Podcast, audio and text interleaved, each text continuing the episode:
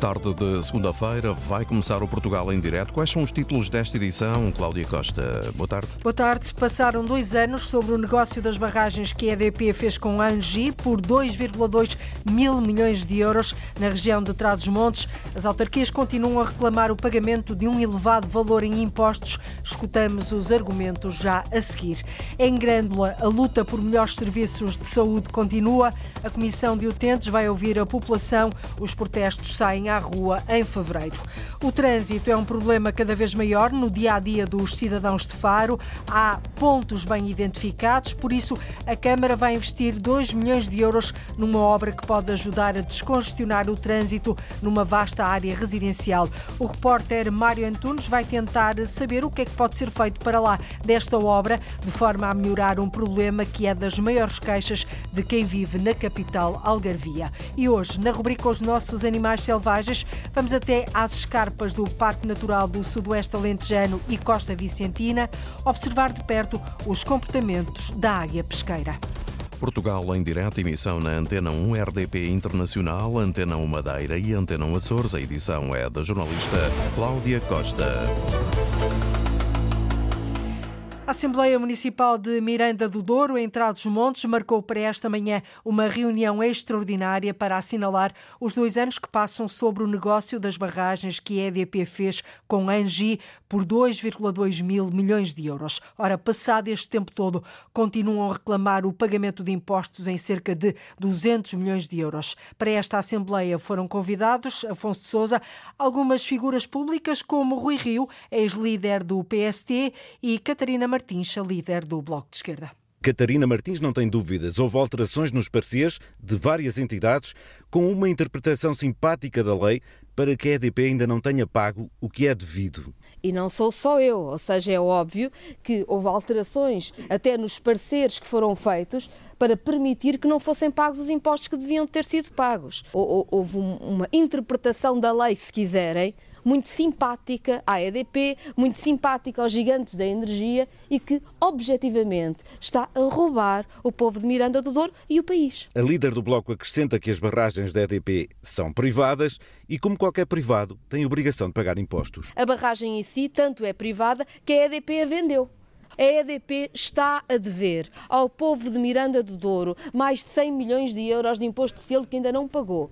E é inaceitável que onde se gera tanta riqueza, depois quem aqui vive não tenha contrapartida. Rui Rio, ex-líder do PSD, também foi convidado pelo município de Miranda e veio dizer que o negócio parece ter sido feito com a conivência do Estado. É conivente com isto, para não dizer, em algumas circunstâncias, até quase que pareceu o advogado de defesa da, da, da situação de, de perdão fiscal, no fundo é, é este o termo, pode não ser o termo técnico, mas é o termo que as pessoas melhor entendem. Rio acrescenta que o povo tem dificuldade em perceber os montantes em causa. Percebem que são mil euros, o que são 800 euros, o que são 1.500 euros.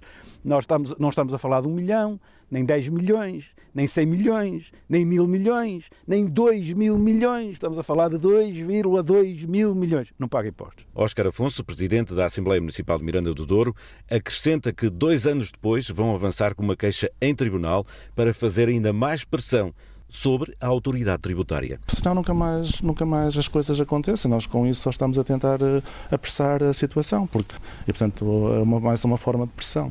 Em causa poderão estar 200 milhões de euros em impostos de um negócio feito por 2,2 mil milhões de euros. As autarquias transmontanas continuam assim a reclamar o pagamento de um elevado valor em impostos. Em Grândola, a contínua degradação dos serviços de saúde preocupa a Comissão de Utentes dos Serviços Públicos. Falta de médicos, deficiente funcionamento das extensões são alguns dos, crónico, dos crónicos problemas que exigem uma solução rápida, mas de fundo. A Comissão de Utentes vai ouvir a população e os protestos saem à rua já no próximo mês de fevereiro, Paulo Nobre. É uma luta constante pela qualidade dos serviços de saúde no litoral alentejano. A nossa Comissão de Utentes já está formada há mais de 20 anos e há muito tempo que nós reivindicamos, de facto, melhores condições eh, na saúde. Mariano Paixão, da Comissão de Utentes dos Serviços Públicos de Grândola, fala de uma contínua degradação da saúde no Conselho. Em relação à à extensão e ao centro de saúde. têm-se vindo a degradar ultimamente, nestes últimos dois, três anos. Desde logo, a velha e crónica falta de médicos. Temos 3 mil utentes em média de família e temos um universo de 14 mil, de 14 mil utentes. Nós temos aqui no centro de saúde ser 8 médicos, Uh, há um que se vai embora agora no final de janeiro, que vai para, para a reforma. Uh, ficamos com menos um médico. Os prazos de consulta, diz Mariano Paixão, são cada vez mais dilatados. Neste momento giram entre dois meses e meio, três meses, à espera de uma consulta, enquanto antigamente as coisas eram muito mais fáceis, eram 15 dias, três semanas, pronto, tudo até se compreendia. Agora estes prazos são muito dilatados. Para agravar o problema, a partir das 22 horas deixa de haver assistência médica. Em Grândola, os utentes são encaminhados para o Hospital do Litoral Alentejano, em Santiago do Cacém. Isso significa que as urgências ficam entupidas, com pessoas que vão lá por coisinhas que não podiam ser resolvidas, problemas que podiam ser resolvidos na retaguarda, no centro de saúde, e não, vão para as urgências do hospital. Isso significa que nas urgências há sempre horas e horas de espera. Pelo meio, Mariano Paixão diz que nem as extensões de saúde funcionam. Nós temos aqui uma extensão no Canal Caveira, que andamos a reivindicar há muito tempo, a reabertura dessa extensão. Ela foi reaberta, o médico começou a ir uma vez por semana, depois deixou de ir, agora vai uma vez por mês, quando vai. Nós temos uma população muito envelhecida, uh, os transportes nem sempre são os melhores, fora do período escolar nem há transportes para as aldeias, eh, de maneira que todas estas coisas devem ter-se vindo a arrumar. É para isto que a Comissão de Utentes dos Serviços Públicos de Grândola quer a população a discutir formas de luta que possam pôr em evidência estes problemas. Para o mês de fevereiro, a Comissão de Utentes promete sair à rua. Uma luta antiga, mas constante pela qualidade dos serviços de saúde de Grândola, no Alentejo. A Câmara de Setúbal começou esta manhã a remover as vedações que impossibilitavam o acesso público ao Parque de Merendas da Comenda, na Serra da Rábida. O resto da herdade continua vedado, neste caso, os processos arrastam-se em tribunal, mas para já o que fica desbloqueado é o acesso ao parque para que a população possa voltar a usufruir de um espaço que foi considerado de domínio público. A repórter Marta Pacheco assistiu aos trabalhos que decorreram sem incidentes. Com máquinas retificadoras, retroescavadoras, até martelos, o pessoal da Câmara Municipal de Setúbal arrancou pilaretes e vedações que bloqueavam o acesso ao Parque de Merendas da Comenda. É um espaço que sempre foi da população, foi indevidamente ocupado. Isabel Maldonado faz parte do movimento Cidadãos pela Rábida e assistiu ao momento.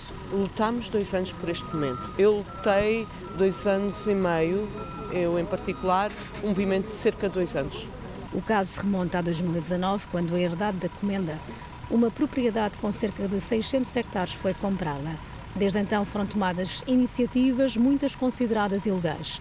O presidente da autarquia, André Martins, explica o que foi feito. Percorremos, fizemos, levantamos os autos, fizemos todos os processos que a lei obriga. Passado o tempo necessário, notificamos as pessoas para retirarem as vedações. Não fizeram, tiveram tempo para isso.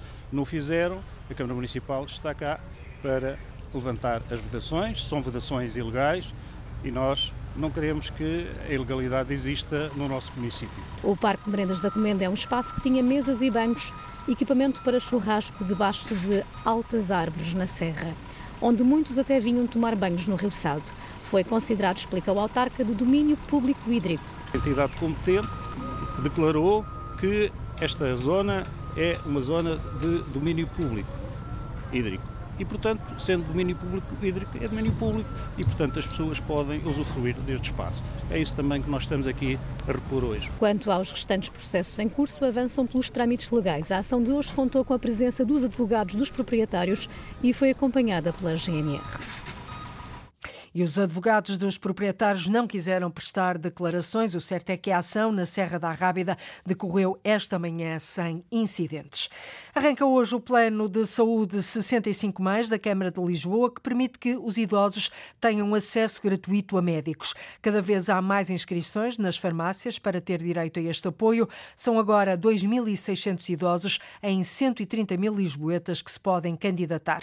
Mas é preciso passar mais informação. O presidente da Câmara Câmara de Lisboa, Carlos Moedas, diz à Antena 1 que espera que, começando o apoio, as inscrições também aumentem. Já temos 2.600 inscritos, portanto 2.600 pessoas já estão inscritas no plano. Espero que se inscrevam muito mais, mas hoje vamos começar. As pessoas podem ligar e hoje para o número de telefone e ter o contacto direto uh, com o médico, ou seja, se ligarem para o 800 910 665 já poderão ter o acesso se estiverem inscritas na farmácia para uh, poderem inscrever-se no plano de saúde. A partir daí é um plano completamente gratuito, têm acesso direto a uma teleconsulta consulta, ou seja, um telefonema com o médico e se o médico decidir que é necessário, irá a domicílio, obviamente.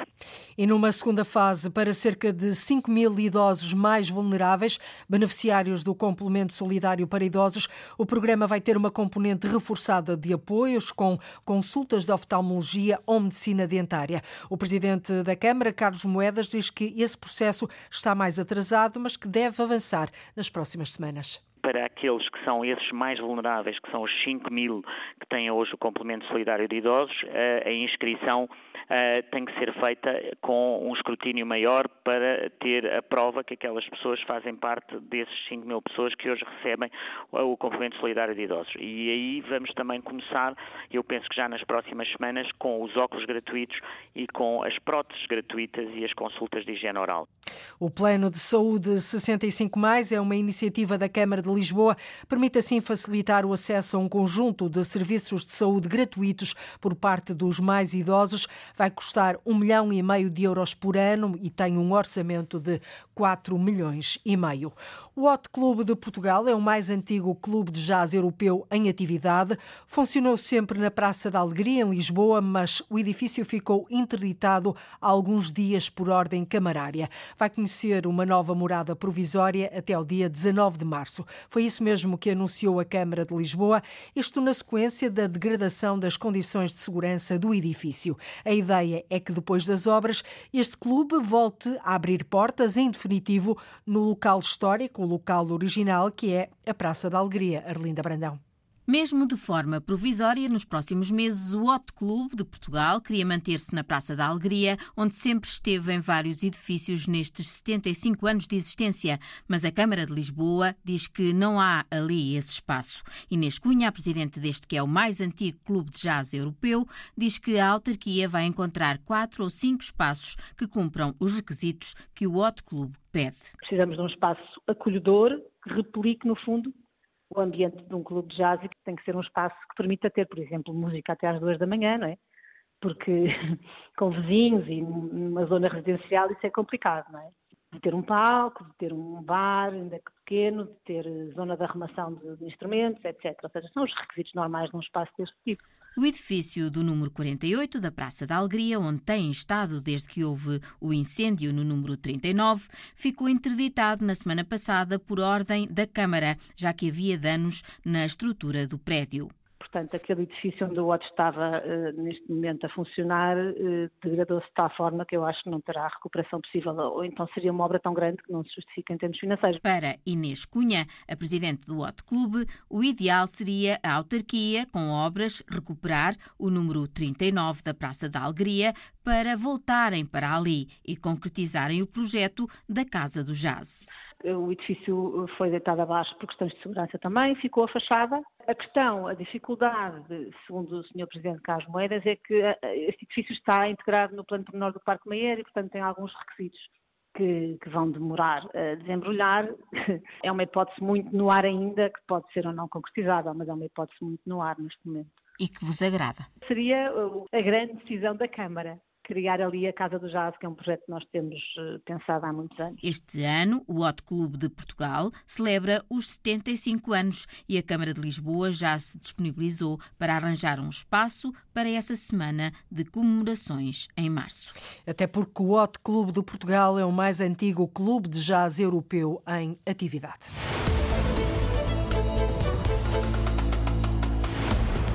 Proposta é múltipla, é enriquecedora. Quem é Horácio Antunes? Pedro Cabrita Reis, que no Centro de Artes expõe 151 trabalhos. E dois pedaços do livro, onde e o quê? Interrompido pela pandemia, o ciclo de exposições e conversas regressou à Águeda com três exposições individuais.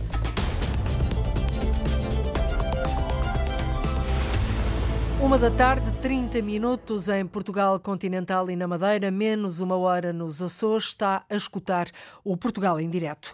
O trânsito é um problema cada vez maior no dia a dia dos cidadãos de Faro. Há pontos bem identificados, quer de retenção, assim como de dificuldade de fluidez e muitas paragens. Na campanha para as últimas autárquicas foi mesmo apontado como um dos problemas prioritários. Ora, o município reconhece as dificuldades que são também resultado de uma cidade em crescimento populacional e entre as várias soluções para mitigar o problema está, de acordo com a autarquia, a conclusão da chamada terceira circular. São mais de 2 milhões de euros de investimento numa obra que pode ajudar a descongestionar o trânsito numa vasta área residencial de Faro. A obra acaba de ser adjudicada. O repórter Mário Antunes está com a vereadora do Pelouro da Mobilidade na Câmara de Faro. O trânsito, Mário, é um problema cada vez maior no dia a dia dos farenses. A realidade mostra isso mesmo, eh, que para quem entra ou tem que circular na capital do Algarve, eh, o trânsito é um problema. Eh, Sofia Matias tem este pelouro no município de Faro. O que é que está a ser feito? O que é que está a ser pensado? Que planos há para mitigar este problema, que obviamente também deriva do que o município diz ser uma das dores de crescimento populacional da capital do Algarve?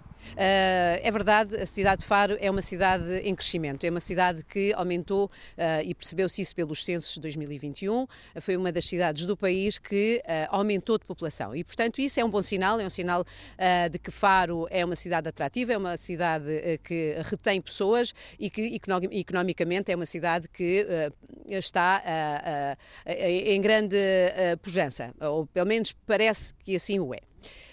Eh, relativamente à mobilidade, uh, Faro tem feito aqui o seu caminho e, e, não é um caminho de hoje nem de ontem, é um caminho que já tem algum tempo. Ou seja, Faro, quando começou a pensar no seu, na revisão do seu PDM, também, e, e, penso que deve ter sido dos primeiros municípios a fazê-lo, uh, também iniciou o seu plano de mobilidade e transportes. Ou seja, a sua estratégia para a mobilidade, percebendo que Faro tinha aqui alguns problemas e algumas situações que deveriam ser resolvidas. E, e quando começamos a pensar em resolver haver situações, e como já uh, até já apontou aqui uh, algumas situações e alguns problemas, principalmente na entrada de Faro e noutros pontos mais negros, assim se pode dizer, da cidade. Faro pensou, bem, nós vamos olhar isto de uma forma estratégica e eh, desenvolveu e foi aprovado em 2017 o Plano de Mobilidade de Transportes da, para a cidade de Faro.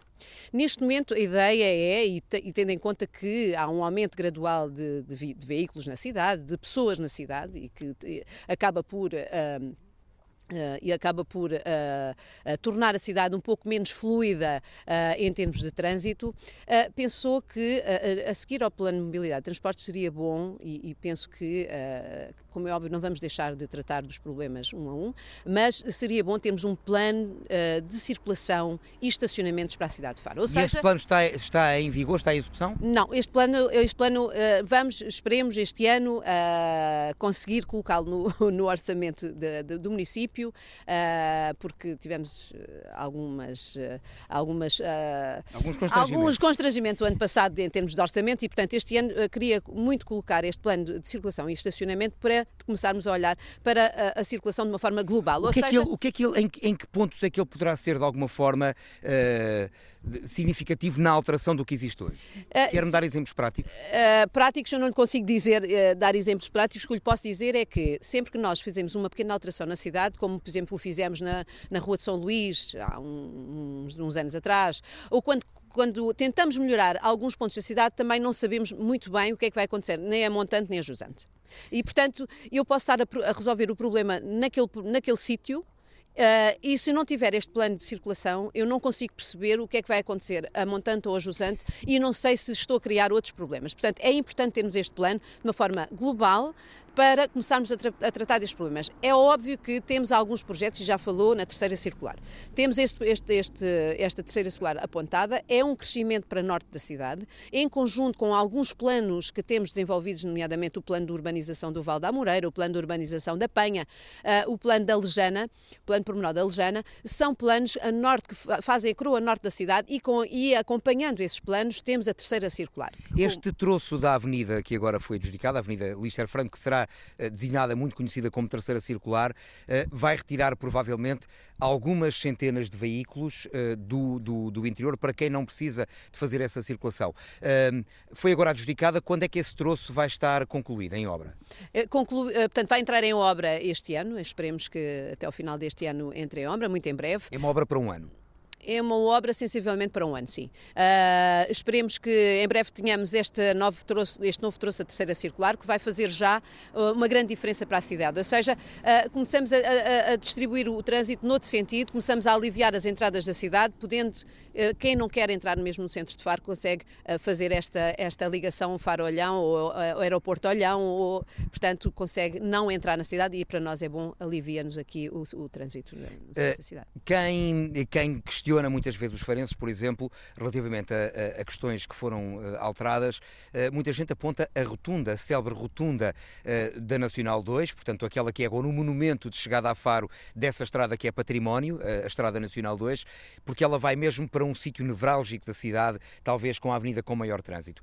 Essa rotunda foi, onde havia semáforos, foi colocada uma rotunda, está lá o monumento, é um ponto de atração para quem faz o percurso da Nacional 2, mas notou-se que uh, muita gente diz que a rotunda, em termos de fluidez, uh, não veio melhorar o que era suposto melhorar. Uh, vai haver algum plano para esta, para esta rotunda? Sim, temos um plano, um plano novo, um plano pormenor novo que vamos agora desenvolver, que vai ligar precisamente, que vai desenvolver a tal Rua A, que sempre, que há muitos anos se ouve falar, que ligará então, transformará esta rotunda do 738 numa rotunda oval e que fará uma nova ligação então até à nova rotunda da Mário Lister Franco e que abrirá aí uma avenida e que tentará, uh, uh, iniciará, vá lá, uh, no, uma nova avenida, uma nova saída para a cidade, passando a estrada de, do Alportel a ser uma estrada secundária. Ela, ela continuará a existir, mas para, passará a ser uma estrada de acesso mais local, ou seja, não tão estruturante, e, e estamos a desenvolver com, com este plano novo que estamos agora a, a iniciar,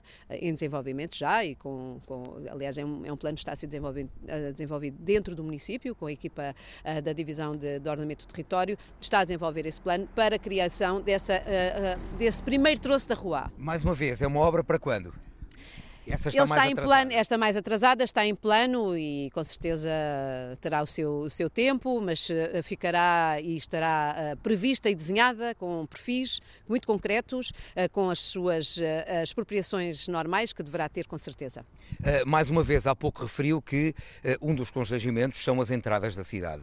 Entradas, saídas, como quiser, mas sobretudo nas entradas, com acumulação de trânsito para quem entra em determinados períodos de dia, vamos chamar-lhe as horas de ponta da capital do Algarve. Eh, e um desses pontos é justamente a famosa rotunda do Fórum Algarve, eh, onde há retenção, por vezes eh, com filas com largas centenas de metros, para não dizer mais.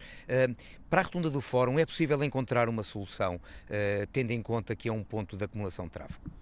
Uh, essa rotunda tem alguma acumulação de tráfego, uh, poderemos uh, aliviar, talvez iremos aliviar um pouco essa, essa acumulação de tráfego, porque vamos aliviar também a passagem na passadeira junto ao teatro, ou seja, vamos criar com estes novos projetos das Frentes Ribeirinhas, está prevista uma obra que já está, o projeto já está desenvolvido e que vai ser entregue às infraestruturas de Portugal, que será a passagem pedonal ciclável e de circulação automóvel, que entrará na no, separador, no separador central da Carlos Gulbenkian e passará por cima uh, da linha de caminho ferro junto ao teatro. E eu penso que aí teremos algum, algum alívio, uh, porque quem quiser ir para o Parque Ribeirinho e quem quiser atravessar naquelas zonas, eu penso que o, o trânsito automóvel ficará, uh, melhorará, essa, essa, esse trânsito melhorará, porque deixará de haver tanta gente a passar ali naquela, naquela passadeira. É óbvio que uh, com a terceira circular uh, a funcionar em pleno, porque ainda faltará o troço que ligará a, rotunda, a nova rotunda de, das Pontes de Marchil ao troço da Mário Lister Franco, que, que, que, acabou, que acabamos agora de falar. Portanto, falta esse troço ainda. Esse ficará para, que, para o final do mandato? Ainda é uma obra para este mandato ou já não? Eu, essa, obra, essa obra depende um pouco da, da dinâmica do plano do sítio da má vontade e, e, pontos de Marchil, que já nos vai, numa primeira fase agora, na, na, nas, nas, unidades de execução que estão agora uh, uh, a serem desenvolvidas em conjunto com o município, já vai haver cedências para parte desse troço e depois terá que haver expropriações depois na zona fora do perímetro urbano e aí teremos que negociar com os proprietários. Uma outra questão, é equacionada a semaforização como, como uma solução para para, para, para resolver algum destes problemas? É, sem dúvida, é sem dúvida, mas como lhe digo, já tive várias reuniões com várias empresas uh, uh, que. Uh, que, que, que, oferecem esse tipo de soluções, uh, temos estado a estudar, mas, como lhe digo, e volto ao início da nossa conversa, o plano, plano, de circulação é premente, é urgente para eu perceber onde é que, há, onde é que deverá haver semaforização. Circulação e mobilidade também implicam uh, bicicletas e trotinetas elétricas que existem em abundância em Faro. Uh, Discute-se agora novas regras para os utilizadores, por exemplo, das trotinetas elétricas, que muita gente aponta como, enfim, há quem defenda e há quem aponte como uma praga. Uh, Faro vai estar na linha da frente a aplicar essas regras? Sim, já tivemos no final do ano passado uma reunião da, da micromobilidade que eu vou acompanhando praticamente mensalmente com todos os operadores da, das trotinetes e bicicletas.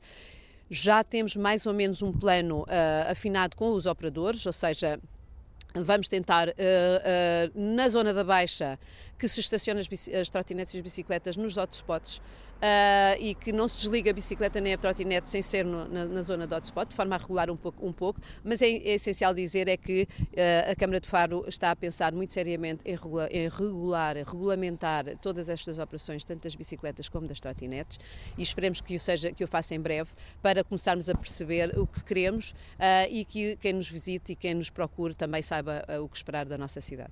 Quantos operadores é que existem atualmente na cidade em termos de trotinetas? duas, duas operadoras de trotinetes, com, e uma de com, bicicletas. Com, quantos, uh, com quantas trotinetas em? Cerca, eles vão variando ao, ao longo do ano, inverno, verão, mas entre, posso dizer que entre as 300 e 400 trotinetes, em períodos de verão, talvez um pouco menos de, em períodos de inverno. Um, e para isso também, já há ciclovias dedicadas, já há áreas dedicadas, também vão aumentar eh, em função também desse aumento da mobilidade suave e ecológica que eu tenho a certeza que o município diz privilegiar? Continuamos a trabalhar nisso, aliás, é, é, tem sido um apanágio do nosso último mandato, é criar novas ciclovias.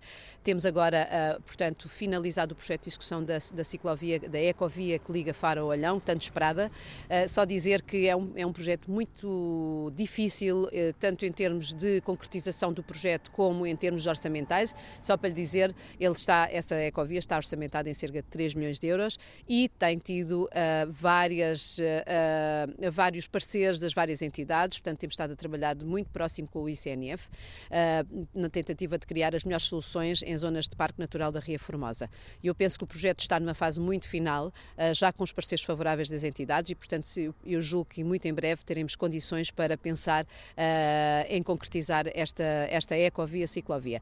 Em Faro, dentro da cidade, continuamos a ter as nossas frentes ribeirinhas que terão todas elas uh, zonas cicláveis um, e, e teremos também e, e, teremos também uma coisa que há muito, há muito se fala, que é, uh, um, e estamos a pensar já no projeto e estamos a desenhar as, as perfis da, da, da, da, estrada que liga uh, a Quinta do Eucalipto à Universidade de Gambelas e estamos a desenhar o perfil da, da, circula, da Circular Sul do Montenegro que liga o aeroporto a Faro. E aí teremos finalmente a nossa ciclovia para a Universidade, que tanto eu tenho batalhado para conseguir, de uma forma segura, de uma forma, uh, da melhor forma possível para trazer estudantes de bicicleta da cidade de Faro para, para Gambelas. Não tem sido fácil porque temos a linha de caminho de ferro. Tenho estudado várias hipóteses, mas todas elas acabam por uh, esbarrar na linha do caminho de ferro e, portanto, agora sim, eu penso que chegou a altura de começarmos a, a ter a nossa ciclovia que liga Faro à cidade, à cidade universitária de Gambelas. Sofia Matias, vereadora pluro do uh, trânsito, da mobilidade, da circulação na Câmara de Faro uh, e as soluções para resolver aquele que foi apontado como um dos problemas nas últimas uh, autárquicas, na última eleição, foi apontado pelos farenses como um problema a resolver. O repórter Mário Antunes a dar-nos assim a conhecer estes projetos para descongestionar o trânsito, um problema cada vez maior, como percebemos, na capital algarvia. E na Madeira, a DECO, a Associação de Defesa do Consumidor, tem recebido pedidos de ajuda por parte de consumidores com dificuldades para efetuar o pagamento das contas de eletricidade e também ingerir as idas ao supermercado. São as famílias com menor rendimento que mais procuram o apoio da instituição, sobretudo devido a questões relacionadas com o crédito à habitação. Cláudia Ornelas. São principalmente os consumidores que recebem o salário mínimo regional que nos últimos tempos têm dirigido à DECO Madeira para colocar questões questões relativas ao aumento dos preços dos bens e serviços essenciais. Elizabeth Policarpo, jurista do Gabinete de Proteção Financeira, não tem números, mas especifica as situações podemos destacar essencialmente uma maior dificuldade no caso do pagamento da eletricidade. Temos recebido alguns pedidos de ajuda de consumidores que têm, por exemplo, faturas associadas a esse serviço em atraso. Eh, uma grande dificuldade também eh, em gerir cada vez mais as idas ao supermercado sobretudo agravado uh, nos últimos meses do ano e, e no início deste ano. A subida das prestações associadas ao crédito de habitação tem também motivado uma procura acentuada pela DECO. Temos vários consumidores que já estão a, a ter dificuldade em conseguir pagar a sua prestação do crédito de habitação e, conjugada com isso, estão também a ter dificuldades em conseguir pagar os seus bens essenciais. E isso faz com que a maioria das famílias que nos procura já com baixos rendimentos, uh, veja a sua situação, uh, se já era delicada, agora mais agravada com este cenário. Elizabeth Policarpo indica o apoio prestado pela associação. É um apoio não só a nível de definição e, e tentar promover uh, planos de, de, pagamento ou de reestruturação dos contratos de crédito, nomeadamente crédito de habitação, mas também em promover uma melhor gestão do orçamento familiar porque nós sabemos que muitos consumidores muitas das vezes não têm por hábito fazer o seu orçamento familiar e acabam por não ter a percepção de todas as despesas que têm, nomeadamente as de menor valor. Isto acaba por ser também um trabalho que é feito. Na Madeira, a DECO tem parcerias com as juntas de freguesia do Caniço e de Machico. As dificuldades sentidas pelas famílias da Madeira que cada vez mais recorrem à DECO. A piscina municipal da Horta, na ilha do Faial, nos Açores, está encerrada há três anos. Numa primeira fase para obras de reabilitação, mais recentemente devido a fissuras na tubagem e a uma inundação na Casa das Máquinas. A reabertura do espaço está agora prevista para abril. Ricardo Freitas. Já lá vão três anos que está de portas fechadas. A piscina municipal da Horta esteve encerrada para obras de reabilitação e melhoramento da eficiência energética, mas quando estava pronta a reabrir, foram detectadas fissuras na tubagem e mais recentemente um derrame na casa das máquinas. A piscina esteve encerrada um ano para, para obras e a partir de novembro de 2021 eh, teve um problema eh, de uma falta de, de, de energia, onde provocou uma inundação total de, da Casa das Máquinas, o que levou a nós acionarmos o seguro e que eh, depois de todo o processo do seguro, só em novembro de 2022 é que nós tivemos um relatório final e a assunção pela parte da seguradora de parte uh, da obra a fazer. Carlos Moraes, presidente da administração da Urborta, empresa que gera infraestrutura, diz que os utentes da piscina foram encaminhados durante este período de encerramento para a piscina da Escola Secundária Manuel da Riaga. Nós temos um, um protocolo com a Direção Regional do Desporto no sentido de podermos uh, utilizar a piscina da escola que eh, dará e colmata de alguma maneira eh, as pessoas que querem eh, fazer natação. Portanto, ninguém, ninguém ficou prejudicado neste período em que a piscina esteve encerrada?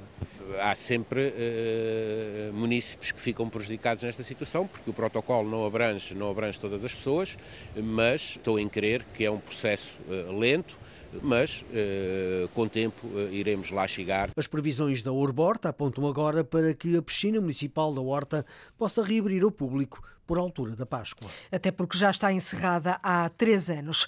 Vamos agora até às escarpas do Parque Natural do Sudoeste Alentejano e Costa Vicentina observar de perto os comportamentos da águia pesqueira, uma ave que, como o nome indica, se alimenta apenas de peixe. As populações recuperaram no nosso território, isto depois de um programa de reintrodução de alguns exemplares da espécie na albufeira de Alqueva, com crias vindas da Suécia e da Finlândia. Tudo isto para escutar agora na rubrica Os Nossos Animais Selvagens.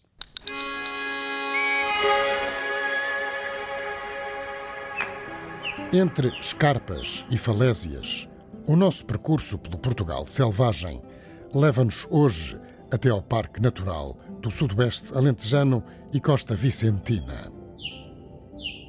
São 100 quilómetros de costa atlântica que albergam muita biodiversidade. Aves de diferentes espécies, por exemplo.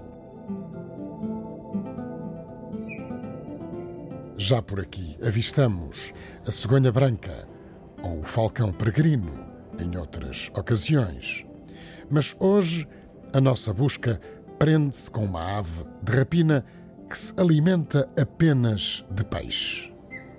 Esta característica confere-lhe desde logo um nome comum, a águia pesqueira. Depois de ter passado por uma fase muito crítica, esta espécie regressou aos poucos a algumas parcelas do nosso território, graças a um programa de reintrodução em 2011, com crias vindas da Suécia e da Finlândia, na Albufeira do Alqueva. O programa foi um sucesso.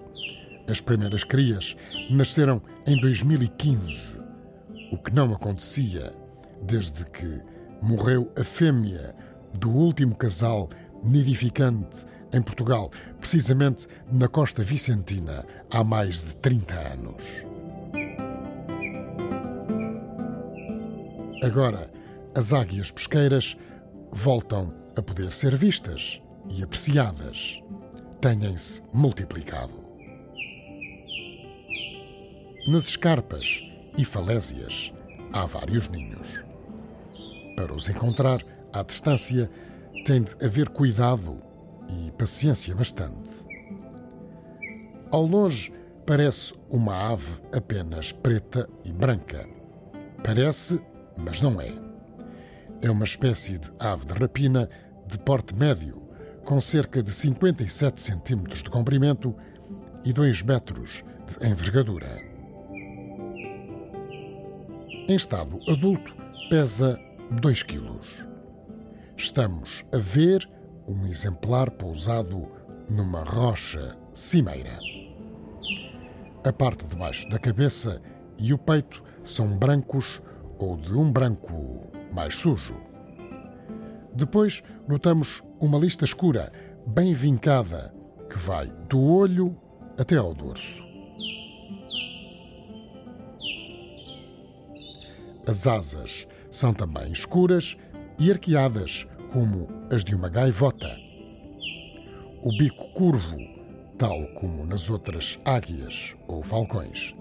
A diferença é que este despedaça peixe, assim como as garras que o apanham em voos superficiais pelos diferentes espelhos de água ou então em mergulhos calculados em instantes que impressionam. De facto, esta águia pesca de duas formas. Ou se lança lá de cima com as garras abertas e mergulha inteira na água e agarra o peixe previamente avistado das alturas, ou então sobrevoa as águas e, sem mergulhar, agarra um peixe que possa aparecer a nadar mais à superfície. São dois momentos maravilhosos de testemunhar para os conseguir registar na memória, é preciso paciência e sorte.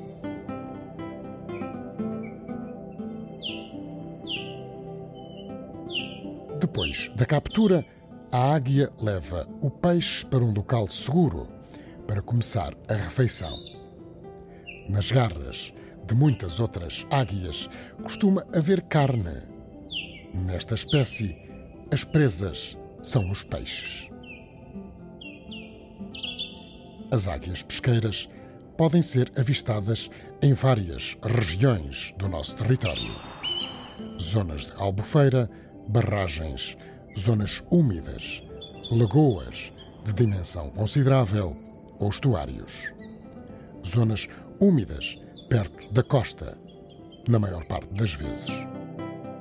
Esta ave migratória fica por cá apenas nos meses de inverno.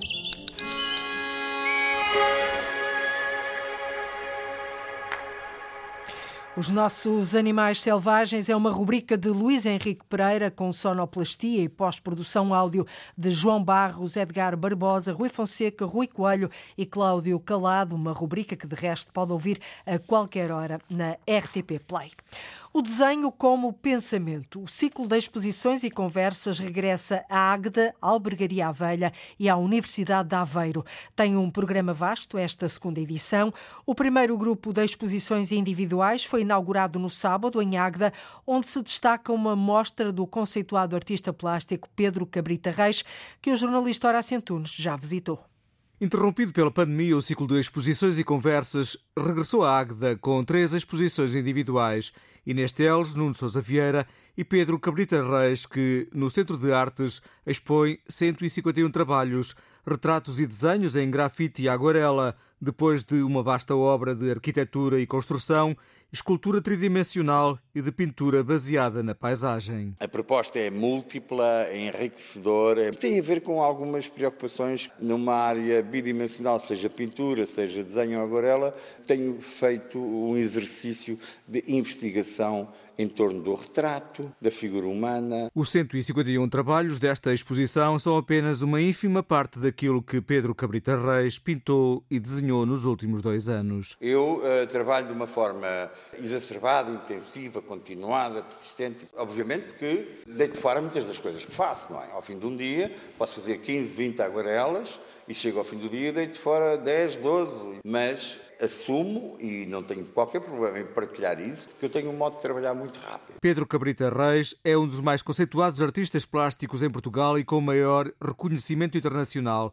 Aceitou levar a Águeda a exposição intitulada Faz-me um desenho, que tem como objetivo transmitir uma mensagem pedagógica. Explicar às pessoas que todos os sítios são bons para fazer o encontro da criação artística com as populações. Nomeadamente, se tivermos em conta que há um trabalho pedagógico, didático, junto dos jovens e das crianças, deste encontro real com a obra. O desenho como pensamento é o tema desta segunda edição do ciclo de exposições e conversas em Águeda com direção artística de Alexandre Batista. O desenho é provavelmente a forma mais simples e imediata de materializar o nosso pensamento. E, portanto, o desenho é efetivamente pensamento. E daí eu acho que fui muito feliz no nome também de permitir ao público um contacto com artistas de várias gerações. Esta é apenas uma parte do evento que, até ao final de setembro, vai englobar inúmeras iniciativas culturais. Nós vamos ter 18 exposições individuais, seis mostras coletivas, uma aqui com curadoria da Ana Cleto, uma na Universidade de Aveiro com curadoria da Eduarda Neves e uma em Albergaria Velha com curadoria da Susana Ventura. Em simultâneo, há um conjunto de conversas que aborda temáticas distintas e que vem ajudar até uma maior aproximação do público à prática artística. Para Jorge Almeida, presidente da Câmara Municipal de Águeda, a cultura tem sido e será sempre uma das grandes apostas do município. Águeda é indústria, Águeda é os chapéus, Águeda é arte urbana, mas Águeda também é espetáculos e eu acho que sem cultura nós não, não conseguimos ser aquilo que devemos ser. Organizado pela Câmara Municipal de Águeda, juntamente com a Câmara Municipal de Albergaria Velha e a Universidade de Aveiro, o evento vai decorrer até 30 de setembro e vai incluir duas dezenas de exposições individuais e coletivas e muitas conversas temáticas com o desenho como tema de fundo. O primeiro grupo de exposições individuais de Pedro Cabrita Reis pode ser visto no Centro de Artes de Agda. Amanhã voltamos a trazer-lhe as histórias das pessoas, das regiões, do país, de norte a sul, Açores e Madeira. Contamos consigo desse lado a partir da 1 e um quarto da tarde. Até amanhã. Então, até amanhã. Termina aqui o Portugal em direto. A edição foi da jornalista Cláudia Costa. Antena 1.